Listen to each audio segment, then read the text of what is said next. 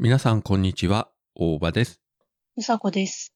北北カフェ第163回です。はい。前回の収録の終わりの方で、えーうさこがいろいろ言いたいことをメモ書きにしてたという話がありまして、うんまあそのうち2つぐらいね、前回お話ししましたけれども、うん、それ以外に一体何を喋りたいのか、まあ具体的には私も全く内容は聞いてないんですが、まあまずは今回そこからね、えー喋っていただこうかと思いますんで、一つよろしくお願いいたします。はい。はい。そう、改めて言われるとそんな別に大した話もないんだけど。うん、まあそうだとは思ったけれども、いや、あのね、はいあの、まあ、この間もさ、うん。言ったけど、あの、今うちら凍結してるでしょ、ツイッターがね。はいはい。ツイッター凍結してるとさ、逆にこう集中して映画が見れるっていう話したじゃない。ああ、はいはい、言いましたね。で、あの、まあね、ずっと映画を見てるんだけど、うん。この間ね、あの、I Feel Pretty っていう映画をちょっと見たんよね。ほう。アマプラかな？いや、今もうアマプラ終わっちゃったんだけどさ、うん。あのね、まあ、どういった映画かっていうと、うん。あの、まあ、はっきり言って主人公の女の人がね、うん。特別こう、美人だとか、モデルみたいにスタイルいいとかじゃないのよ。うんまあ、ぽっちゃりしててね、まあ、そこそこいい年の人なのよ。うん。で、まあ、そんなだから自分の見た目に自信がないと。うん。でもこのまんまの自分じゃ嫌だな、みたいな感じで、ちょっとジムでも行こうか、みたいな感じで、ジムに行って、うん。あの、自転車乗ったりとかすんじゃんね。うん。うん。で、その時にちょっと事故が起きて、ね、まあ頭を打って気絶するんだよね。うん。で、ふっと目が覚めた時に、その女の人がね、うん。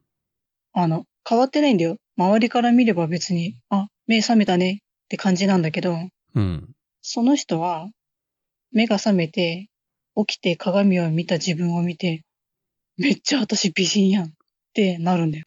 こう頭を打った衝撃かなんか知らんけど、自分が美人に見えるっていう。そして、その私美人じゃんえ、どうしたん？急に？みたいなうん。感じで、めちゃくちゃ自信を持って行動し始めるんだよね。うん。で、そうすると、なんかね、まあ、あれで見た目変わんないから周りはさ、ちょっとドン引きみたいな感じなんだけど、でも本人は至って本当に真面目に、こんなに私美人なのに、みたいな感じで、堂々と強気で行動していくからさ、なんか説得力があるんだよね、妙にね。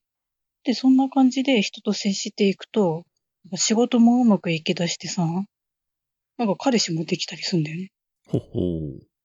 いや、彼氏もできたっていうかなんか最初は声かけられた男の人も、この女の人怖いみたいな感じで、ちょっとビクビクしながらさ、まあそれでもね、強引だから会うんだよね。会おうよ、デートしようよみたいな言われると断れなくて会うんだけど、でもその女の人を見て、本当に生き生きとした、その堂々とした振る舞いっぷりに、うんどんどん惹かれてってさ、まあ好きになるんだよね、結局的にね。うん。で、なんかうまくいき始めては、すげえなーと思ってたら、またね、ちょっととあることが起きて、また後半でちょっと頭を打って、で、目が覚めたら、前の自分に戻るみたいなさ、目が覚めるみたいうん。なさ、うん。私、元の自分に戻ったみたいな。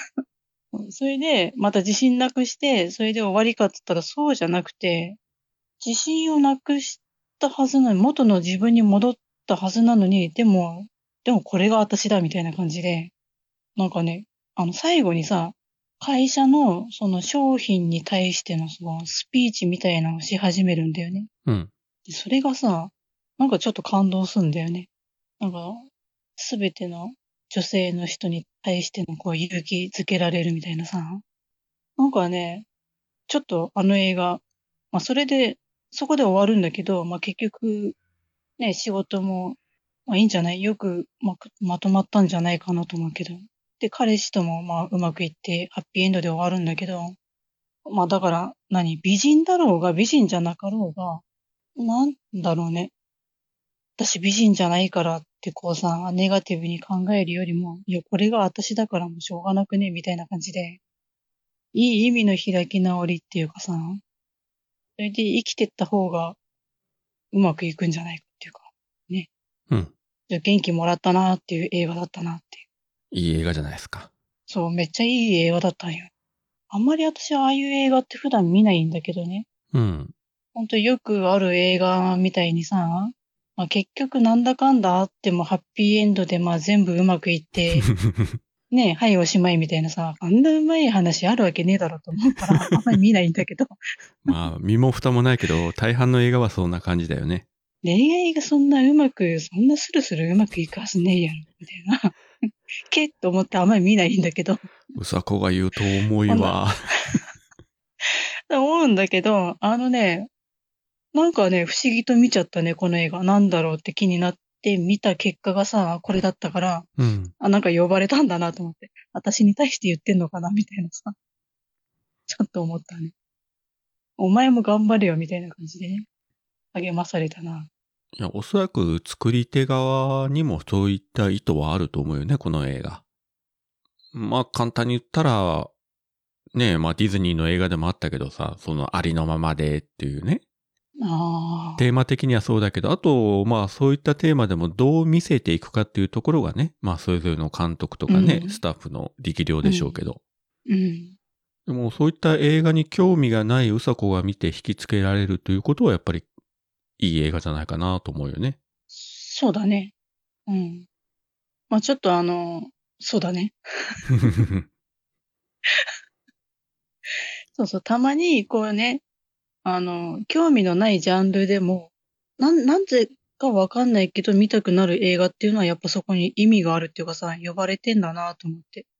そこは素直に従って見たら、何かしらこうね、自分に対して今必要な言葉が得られるんじゃないかなと思いますよっていう話ね。そうね。観客、受け手の側の事情によって、その映画の評価って変わるからね。最初見た時にいまいちと思って何年か経って見直したら、あ、すげえ面白いじゃんとかいうのはね、自分でもよくあるし。うん。うん。あるいはその世間一般的に評価が低い映画でも、しばらく時間を置いたらね、年々評価が高まっていくとかいうのもよくあるし。うんう。ん、まあそのね、逆パターンでもありますけれども、うん。まあそういうね、作品に巡り会えるかどうかは本当にこれ一つの運でしかないんだけれども、まあ今ね、うんおさこが言うに何か惹かれてね、見てあ面白かったと思えるということは、あの幸せな経験じゃないかと思いますね。ね。それで他になんか話したいメモがあったんじゃないですか？あのね、あの、これ大した話じゃないんだけど、はい。あのさ、よくデパートとか、ね、こう食品売り場行くとさ、試食したりとかあるでしょ？うん。こうなんとなく、遅めの足取りでさ、こう、なんだろう、この商品って思いながら見たりするじゃん。で、まあ、すかさず声かけてくるでしょ、ああいう人って。まあね。で、こんな商品あるんだって思いながら、ふーんと思って通り過ぎるわけ。で、一通りこうぐるっと見て回って、で、なんかあまりね、欲しい商品がなかったんだよね。で、ちょっと甘いものが食べたいなーっていう時だったの、その時ね。うん。で、その見てた商品がさ、まあ何？あの、今川焼き的な、はいはい。あるじゃん。回転焼きみたいそうね、地方によって言い方はいろいろあるけど、うん。な。ああいう商品だったわけよね。うんうん。本当はケーキ食べたかったんだけど、ケーキ屋さん、まあ行ったけどなくてさ、じゃあもうしょうがない、さっきのやつ買って帰ろうと思って、またその売り場に戻ったわけよ。うん。で、普通に買おうと思ったの。売り場の前に立って普通に商品選んで、これくださいって言おうと思ったんだけど、うん。あのね、足を止めた瞬間、あの、除菌スプレーをさ、手にかけられてさ、シュッシュって何も言わずだよ。ほうほで、かけられたから、まあ、やるじゃん。手こうやるじゃん。ふきふきするじゃん。う。うんうん。ふきふきしてる間に、すかさず、はいってこう、渡してくんだよ。まあ、そんな渡してくるからこう、もらうじゃん。で、もらって、うんこれあんこねって言われて、あ、はい、つってあんこ食べて、あ、美味しいねって食べてたら、すかさずもう一個出してくるわけよ。でこれリンゴねとか言って、いや、そんないっぱい食べないからとか思いながら。で、まあ、渡されたからしょうがないと思って食べるじゃん。うんで、。まあ、そのリンゴ、リンゴクリームのやつがさ、ちょっとまあ美味しかったから結局それを買うんだけど、うん。それね、一個買って帰ったんだね、結局ね。で、その時にちょっと思ったのがさ、あの、今はないよ。だけど、ちょっと昔ってさ、あの、うちにもよく来てたんだけど、あの、新聞屋さんね。あはいはい。うん。新聞屋さんがさ、ちょいちょい来てたわけ。で、ピンポン鳴って玄関開けた瞬間に、あの人って、ね、あの、景品みたいなさ、洗剤をね、無言で渡してくるわけよ。押し付けてくるの。で、うんうん。はいって渡されるから思わず受け取るじゃん。で、受け取ったら、じゃあ受け取りましたねって、じゃあちょっと新聞取ってくださいよ、みたいな感じで言い出してくるんだよ。いやいやいや、お前渡してきたんじゃん、勝手にって。やめて、みたいな感じで。いや、ちょっとうち新聞今いらないんで、これ洗剤いらないんで返します。いやいやいや、そんなこと言わず1ヶ月でもいいんで、みたいな。しつこいわけよ。うんうん。いや、ほんとちょっともう今、いらない、読まないんで、つ。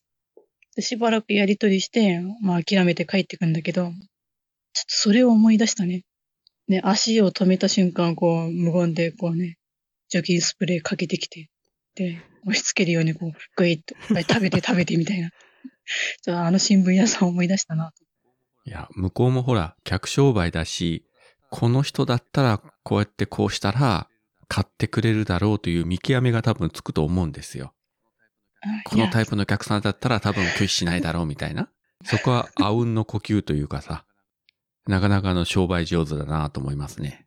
ねえ。まあ、いいんだよ。まあ、商売だからさ、売ってなんぼだから別にいいんだけど、うん。なんかね、いや、もうちょっとなんかちょっとさ、時間ちょうだいと思いながらさ、慌てすぎじゃね？えみたいな。が手だよ。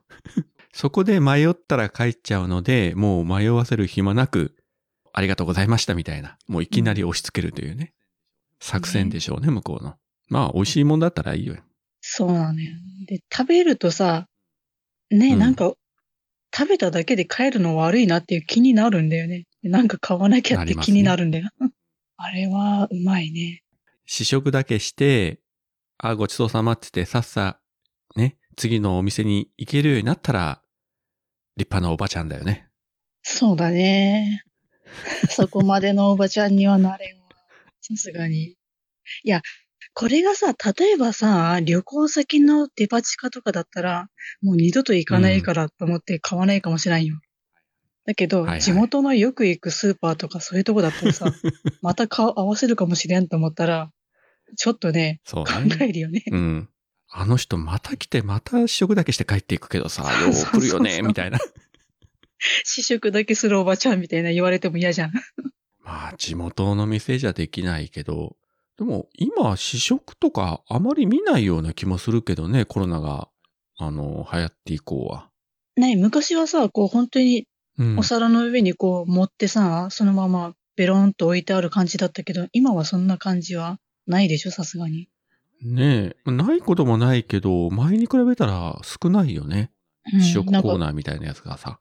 うん、ラップしてあったりとか、入れ物に入れたりとかさ、うんうんなんかね、今回は、もうおじさんの手元からこう、裏から、裏から出てた。表じゃなくて、裏側から入って。まあまあ、美味しいものが買えたんならいいんじゃないですか？うん。え、そんなくだらない話をメモしといたよ。まだあるんじゃないの？メモは。え、まだいいの？本当？どうしよう。え、私さ、こう、触れていいかどうか、すごい迷ってるネタがあるんだけどさ。やばいネタはやめて。うん、こう、カットしてもいいからちょっと言っていい？どうぞ。あの、ツイッター関連なんだけど、うんうん。あの、小鉄はさ、うちらが復活した時のためにって なんか用意してるじゃん？なんか会場を設営してたね。ね写真見ましたけど。え。うん。あれ、ねえ、復活したら盛大にいじってやろうと思ってたんだけど、一向に解除されなくてさ、うん。どうしたもんかと思うんだけど。まあそれを別に我々がね、悪いわけでもないし、もうどうしようもないので、まあお気持ちだけね、受け取っておきます。ありがとう、小鉄。と。ありがとうね。いや、あれね、マジで私最初の方からさ、ずーっと見てたんだけど、流れをね。うんうん。もうさ、大爆笑しながら見てて。ちゃんとロキ様の写真も入ってたよね。ねえ、ロキ様と思ったんだけど、なんかね、途中からさ、え、だ、これ誰？みたいな。え、これ誰っていう人が結構多くなってきて、なんなんみたいな。まあそういうネタとしてね、いじっていただけるのはありがたいし、写真が増えていってすげえなと思って見てましたよ。あの、最後のあれの東京から来たあの人たちは誰なの？おばさんならわかるかな？これが一番新しいのかな ?11 月30日に、うん。昨日は設営おさぼりという自分自身のツイートを引用リツイートしてるのがあったんで、これが多分一番新しいのかな。ゴジラとか、三船敏郎とか、レザボア・ドッグスの人たちとか、キアヌ・リーブスとか、うん。あとなんだ？ハリソン・フォード？あとロキ様と、うん。あ、ワンダもいるか。うん。からスパイダーマンとトム・クルーズとロバート・デ・ニーロかな？これタクシードライバーの。ロバート・デ・ニーロいた？一番右側、ロキ様の隣。これロバート・デ・ニーロでしょ？あのタクシードライバーの時の。へえー。それからトム・クルーズの。写真。このゴジラは何のゴジラかな？日本のじゃないの？向こうのやつかな？あと、あ、チャイルドプレイやったっけ？あの、チャッキーか。ホラーのやつ。うん。という説明して、これ、その元のツイートを見てない方は、これを見ていただかないと何のことやら全然わかんないと思いますけれども。まあそういったね、架空の、お帰り大場さん、うさこさん、祝賀会場というね、あの舞台を、黒柳小鉄が、まあセッティングしてくれて、それにいろんな方々がどんどん写真をね、追加して加工していくというのを、えー先日されてまして。うん。これが多分一番新しいのかな。まあなんかよくわからんけどすごいですわ。ん今誰誰、誰誰言った？この、この手前のさ、チャッキーの隣の夫妻いるじゃん。これ、アン・ハサウェイとジョージ・クルーニーか。そう。古太郎さんって 言うとこだ。まあ、古太郎さんでもいいけどさ。え、待って。あれ、写真なくなった？古太郎さん夫妻の後ろになんかモノクロの人たちがさ、いた写真があったんだけど。モノクロの人たちがさ、3人ぐらいなんか写ってるやつがあったはずなんだけど。ああ、あったあった。これ、東京物語だな。小津安二郎の。竜智秀と原節子と、東山千恵子だったっけ？ほんと。これあの、東京物語の有名な写真でね、よく使われるスチール写真っていうのかな？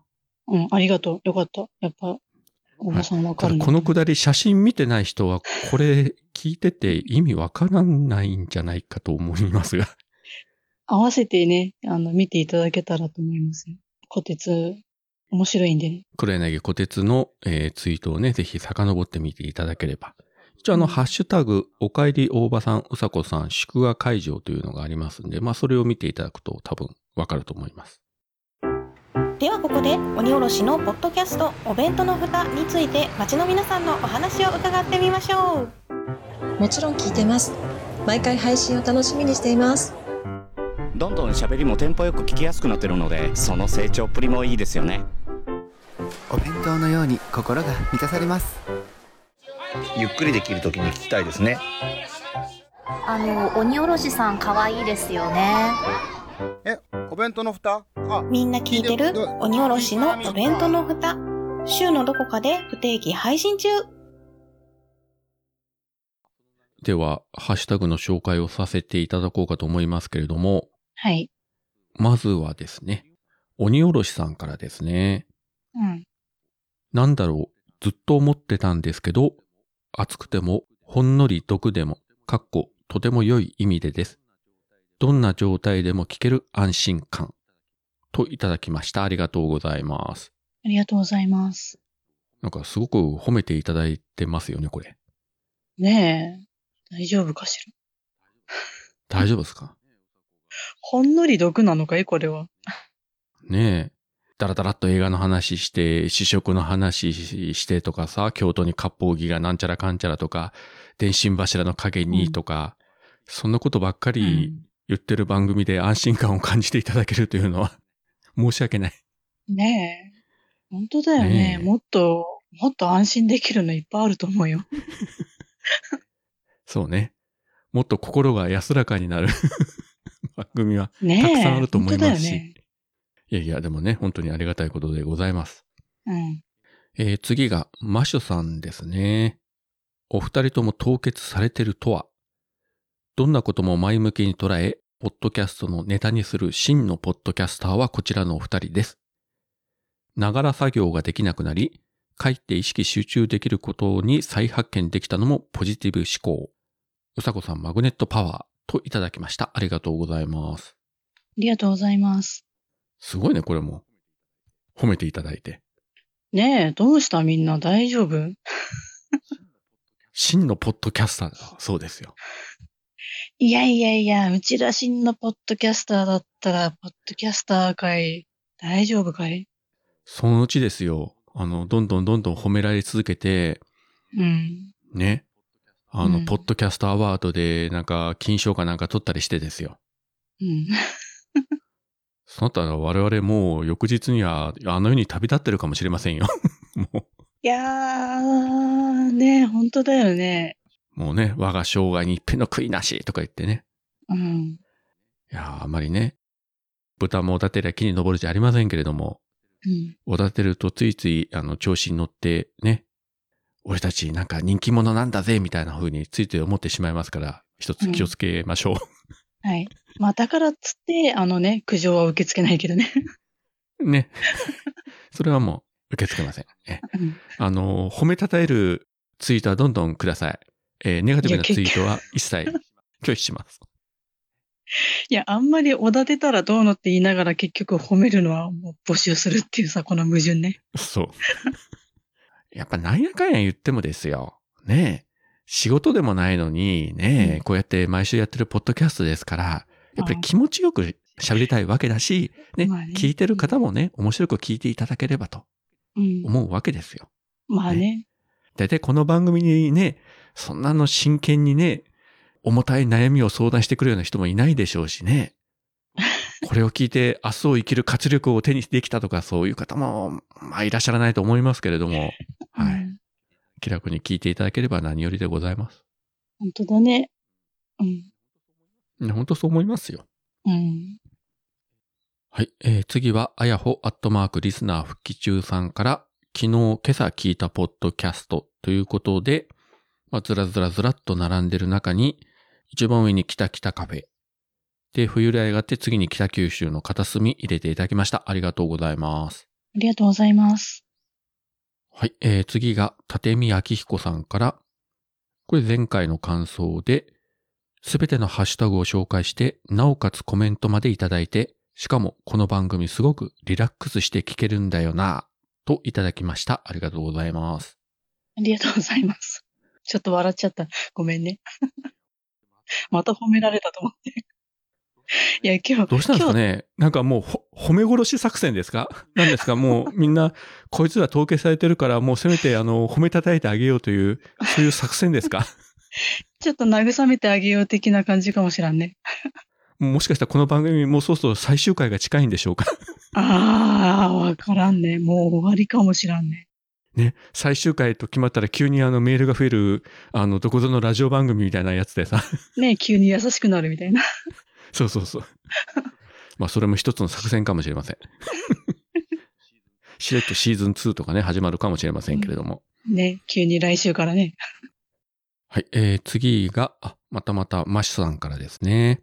えー、前回の感想で、ハッシュタグ紹介にて、SNS との付き合い方勉強になります。締めの挨拶にて、うさこさんから重大なコメントが、といただいております。ありがとうございます。ありがとうございます。まあね、ラスト、重大なコメントというか、うん、重大な発言というかありましたけれども、なんか言った私。もう忘れてるの？いや、マジで本当に重大なコメントって私何言ってんだろうと思って。いや、まあ重大というか、まあ、君がまたね、なんとかな男性がどうしても好きになってとかいうことをいろいろ言ってたじゃないですか。ああ。えクズの人が好きっていうこと？そうそうそう。うん。これあの収録終わった後にうさこにね、先週言いましたけど、うん。あの時自分本当にね、涙流しながら笑ってて収録中。また泣かしちゃったんだよね。で、収録終わった後、本当にあの、メガネをティッシュで拭いたというね。笑いすぎて。さらにその後、オチがあって、うん。まあ、この収録っていつも自分2階の自分の部屋でやってるんですけども、終わって1階のリビングに降りていったら、まあ、うちの妻が、なんかえらく笑い声が聞こえてたけど収録してたんって言うんで、うんい。やいや、まあ、うさことね、喋ってて、こういう話やったよと、まあ、ざっくり言ったわけですよ。うん。でも、ゲラゲラ笑っちゃったって言ったら、うん。うさこさんってあの、京都で会ったあの人よねそうそうって言って。うーん、まあ、私にはよくわかんないけど、うさこさんって、押すなよ絶対に押すなよと言われつつ、自ら飛び込んでいく、そんなタイプの人とか、真顔で聞かれて、うーん、当たらずといえども遠からずかなというね、返事をしておきました。以上です。え、奥さん、どうした？すごくない？ようわかるね。いや、言ってたよ。自分はそういった男性は好みじゃないから、うさこさんの気持ちはよくわからないけど、でもうさこさんは押すなよ、絶対押すなよというタイプじゃないの？という、そういう言い方してましたね。はい。怖いね。そう。あの、周りから言われれば言われるほど反発するっていうかさ、かばうんだよね。うんいや、いや、で、あのねって、そういうね、クズなとこもあるんだよって。でもねって、でもいい人なんだよって。もうそれ典型的なあのフォローの仕方だよね、それって。でもまあこういう、いいですよ、それは。こういういいとこがあってね、こういうとこが素敵でね。うんなんでみんなわかんないのっていう。いや、わかんなくて、いや、わかんなくていいよ。私だけがわかってればいいんだよって逆にね、締めるっていう。ね、うちの妻も、まあ、この前ね、少しだけとはいえね、まあ、うさこと会ってね、挨拶して、まあ、どんな人か見てるから、うん。多分イメージしやすかったみたいで、うん。えーそういうね、うん、コメント入れてまして。それ聞いて自分またね、爆笑したんですけどね。あれだよ、リアルだよね。会ってからのそのコメントって、イメージしやすいってことはさ、もうそういう風に見えてるってことでしょ？見た目的に。やばいよね。やっぱり一回も会ったことがなくて、うん。ね、また聞きで話聞くのと、まあ、ちらっとでもね、本人の顔を見てればう、ん。まあイメージはね、しやすいと思うんですよね。うん。うん。すごいこと言うな、この人は、と私思いましたけどね、それ聞いて。京都に連れて行った会話あったなと。本当だね。いや、よかったわ、会えて。まあ本当にね、京都ではいろんな人にね、お会いできまして、本当に。もうあれからね、1ヶ月経ちましたけれども。ねえ、ちょっと一言いい？後で奥さんに、さすがって、人を見る目ありますねって言っといて。その通りですって。言っときますわ。はい。次は、なおさんからですね。二人とも元気そうだな。いろいろ思うとこはあるけど、ツイッター凍結解除されますように。うさこさんがおっさんに言っていた訳あり美女だったとは。わかります。おっさんってすごく気配りの方ですよね。さりげなさがとても優しさを感じる。もちろん、大場さんもですけどね。といただきました。ありがとうございます。ありがとうございます。まあ一応ね、えー最後の最後に、おまけのようにこうフォローしていただいたというか、う ん取ってつけたような。本当に君身も蓋もないこと言うね、今。い いや、だってそう思ったんだもん、あのツイート見たときに。や、だから、なおさんもここまで打って、うん。あ、やべえ。ちょっと大場さんもなんかフォローしとかなくちゃいけない。うん、数えて、あ、まだ字数的に入るなと思って、もちろん、と 打ったんではないかなと。それでもこうね、そう言っていただけるその優しさに自分はもうね、涙を流しておりますよ。はい。ね、本当にあの、前回ね、あの、桃屋のおっさんを褒めたたえましたけれども。うん。いや、本当にあれはその通りでございますので、うん。皆様方もこれからオルネポをね、聞くときに、たとえね、どんな下ネタがね、流れようが、いや、でもこの人は実はというふうにね、思っていただければ、いいんじゃないかなと。大丈夫？それ営業妨害になってない？知らん。そんなこと言うんじゃねえよとかって。いやいや、きっとね、あの、もめのさんも喜んでくれると思いますよ。はい。えー、っと、これが、えーと、本日最後ですね。黒柳りんごさんから、ミクシー懐かしいな。去年ログインしたら、たくさんの思い出が詰まっていて、写真だけですが保存しました。ガラケー時代だったので画像はかなり悪いですが、すずめの戸締まりを早く見に行きたい。長女は先日見てきて泣けたと言ってました。といただきました。ありがとうございます。ありがとうございます。そうそう。あの、前回ね、あの、ミクシーの話をね、少ししましたけれども、うん。そういえば自分も使ってたのはガラケーの頃だったよな。と、これを見て思いましたよ。本当そうか。スマホじゃなかったと思う。確かガラケーの頃だったと思う。まあ、ガラケーとはまあ、パソコンもね、使ってたけど、うん。そら今のスマホに比べりゃね、写真の解像度なんかね、全然違うから。うん。ね、容量小さいし。うん。そして、長女さんは、スズメの戸締まりを見て泣けたと。うん。相変わらずね、まあヒットはしてるようですけれども。うん。じゃあちょうど映画ネタを一つ最後に、ちょっと言わせていただきますとですよ。うん。今日ですね、あれ見てきたんですよ。あの、ブラックアダムを。うん？DC コミックスの、あの、まあ、アメコミヒーロー映画ですね。主演があの、ガタイのでかいドゥエイン・ジョンソンで。うーん。見ただけで強いからスーパーパワーいらないんじゃないかと思うんだけれども、うん。もう鬼に金棒状態というか、まあ、とんででもなく強いんですが、うん。で、ちょうどですね、この週末からうん。何十年ぶりになるんですかね。スラムダンクの新しいアニメ映画が公開されまして、へえ。あのバスケットのね、一世を風靡しました。うん。ね、原作ヒットしたし、あのテレビアニメもね、ヒットして。うん。で、これがやっぱりあの、スズメの戸締まりと同じような感じで結構な回数やってたんですけれども、うん。で、今日時間があったんで、うん。とりあえずブラックアダム行こうと思って、うん。近所のシネコン何軒かね、こう、タイムテーブル見たんですよ。うん。で、一番目を引いたのがですね、うん。あの、まあ、北九州市の隣の直方市にある、まあ、イオンの中に入ってます東宝シネマズなんですが、うん。ここでブラックアダムの、えっと、1日で5回ぐらいやってたかなうん。初回の上映開始がですね、うん。一瞬目を疑ったんですが、うん。6時55分というのがあったんですよ。朝ですよ。夕方じゃないですよ。朝6時55分。で、ちなみに7時からスラムダンクとか、あの、スズメの戸締まりやってたんですよ。いや、それはわかるんですけど、うん。いや、ブラックアダム6時55分で終わりが9時15分なんですよ。すごい。普通はそこから始まるぐらいの時間に終わると。どんだけ。でもこれを見たら、これ行くしかないだろうと、ネタネタ的にも。やっぱし。ほう。脳型だよ。まあ、うちからそんなにね、遠くはないんで、まあ、行けるんですけど、で、行ったらですね、やっぱりお客さん多いわけですよ。お客さんっていうか、やっぱりスラムダンクとかスズメの戸締まりに目当ての人が。うん。で、結構ね、なんか売店にものすごい人が並んでて、なんかグッズを買う人たちが。うん。まあ自分はそれ買わなかったから、まあそれを横目で見てね、スルーしていったんですけれども、うん。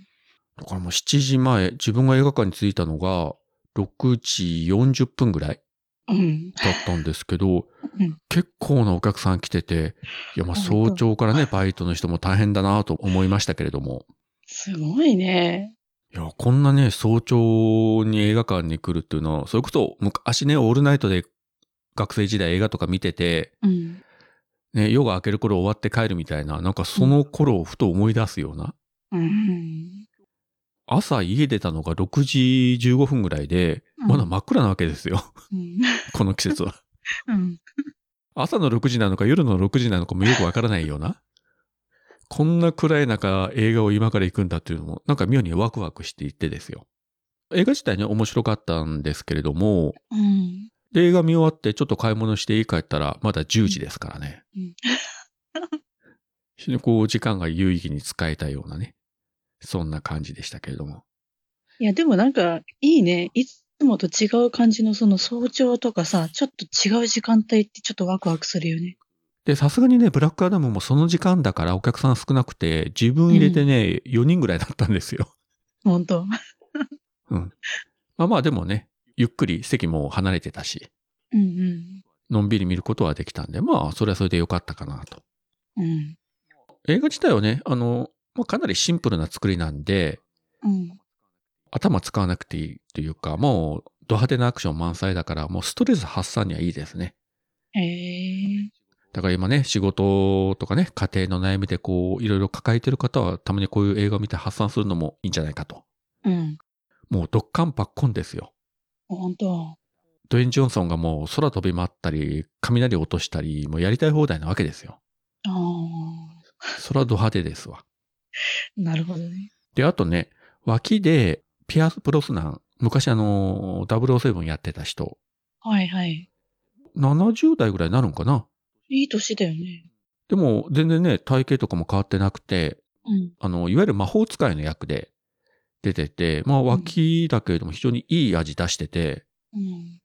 昔ね、こう、ジェームス・ボンドでかっこよかったけど、年取っても、あ、この人かっこいいなと思って、本当。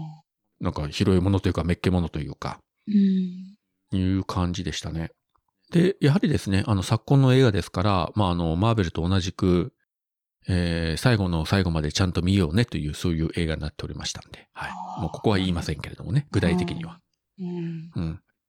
やっぱり、ねうん、そうか、来たな、みたいな感じでしたんで、えーえーぜひ最後までご覧いただければとはい。思うわけですよ。はい。うんまあ、早朝からね、もう、もう大爆発連発の、え、ド派手映画を見ると目が、目が覚めましたよ。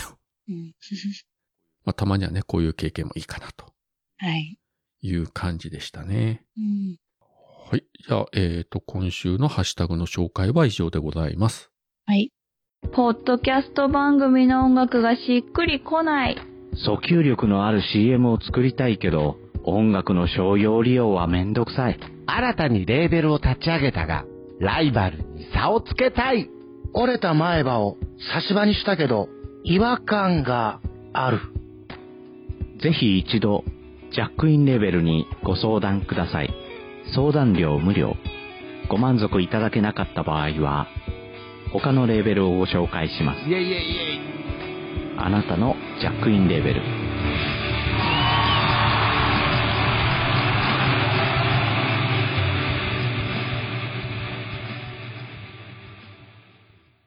最後に告知というか、まあお知らせというか、まあ11月、京都シャベオンでバーッとこう盛り上がりましたけれども、うん。次のポッドキャストのイベントとして、来年の3月4日に大阪で開催されます、あの、ポッドキャストフリークス。うん。えー我らがね、あの、マーヤさんが動いてるイベントでございますけれども、うん。12月1日付で公式のサイトの方に当日のタイムテーブルと、あと入場チケットの販売開始というのが出ておりますのでですね、うん。えーリンク貼っておきますので、ぜひご確認の上ですね、チケット買っていただければと思います。はい。で、チケットがですね、えー終日11時から18時まで、まあそのイベント全部見られるっていうのが2500円で、うんあと半日、11時から14時と15時から18時とこう分かれている分がそれぞれ1500円ずつということで、うん。選べる3タイプとなってますので、ちなみに自分は、えーもう行くつもりにしてますので、うん1日のチケット買いましたけれども、うん。いろんなね、配信者の人たちが、まあ、テナントを出したりとかとステージに上がってね、まあ、トークを繰り広げるとうん。いうことで、えーそうそうたるメンバーの方々が登場予定になってますので、ぜひ公式サイトの方をね、えーご覧いただければと思います。はい。えー私としては、この前のね、その京都トガトガでのシャベオンで、まあ、お会いできなかったマーヤさんに久しぶりに会いたいなとうん。いうのと、えー前回お会いしましたけども、やいやいラジオの一服さんも来られると。うん。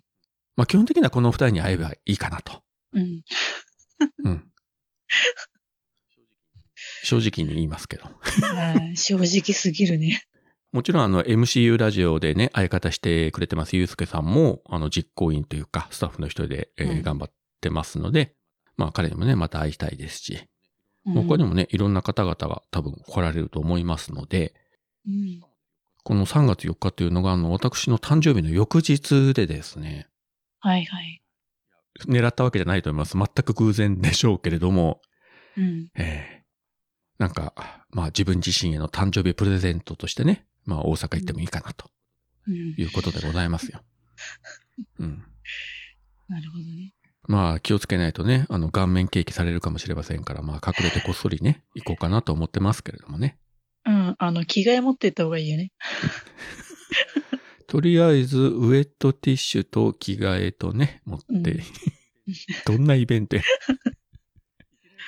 いきなりそんなことされても誰もね、私のこと知らないからさ。何このおっさんはと思われますからね。はい。えー、まあこの前京都に行って、次は大阪に、まあちょっくらね、お邪魔しようかと思っております。まあまだね、先の話なんで、まあ何がどうなるかわかりませんので、うん。とりあえず、まあホテルの予約だけはね、したんですけれども、うん。えっと、会場が、あの、調べたら、新大阪駅まで新幹線で行って、まあ、それから地下鉄で15分ぐらいだったかなと、何倍駅だったっけ？で、そこで降りて歩いて10分ぐらいのところらしいんで、まあ、ただ年度末なんで、何事もなく行ければいいなと、そこだけね、願ってるんですが。そうね。うん。ねまあもちろんね、またその時にコロナになったとかなったらね、アウトだから、うん。まあまあね、そこも気をつけて、はい。楽しめればいいなと思っております。はい。まあ来年もね、他にも、まだあの表に出てないけれども、いろんなポッドキャスト関連のイベントはあろうかと思いますし、まあ行けるね、場所と、まあタイミングであれば、またね、お邪魔して、えー直接ね、いろんな方に、えーお会いできればいいなと思ってますけどね。どうなりますか、来年。うん。はい。間違ってもうちの番組が、えーイベントやるということはありませんので、えーその点は皆様ご安心ください。はい。ご安心くださいっていうのもあれだけど。誰も期待もしてないでしょうけどね。一応言っとかないとね。うん。うん。そんなめんどくさいことこの二人がやるわけないだろうと。そう思っていただいたあなたは正しいということで。はい。イベントやってなんかお金がカッポカッポ儲かるとか言うんだったらちょっと考えるけどね。ねえ。ロキ様が来るって言ったらやるかもしれないね。どんなイベントだよ、それ。それ違うイベントでしょ、それ、もはや。まあ、そういったわけで、えーっと、今週喋る予定だったことはこんな感じなんですけど、さあ、この方はいいですか、今回はこれで。はい、いいです。えー、そういったわけで、今回もここまでお聞きいただきありがとうございました。ありがとうございました。それでは皆さん、さよなら。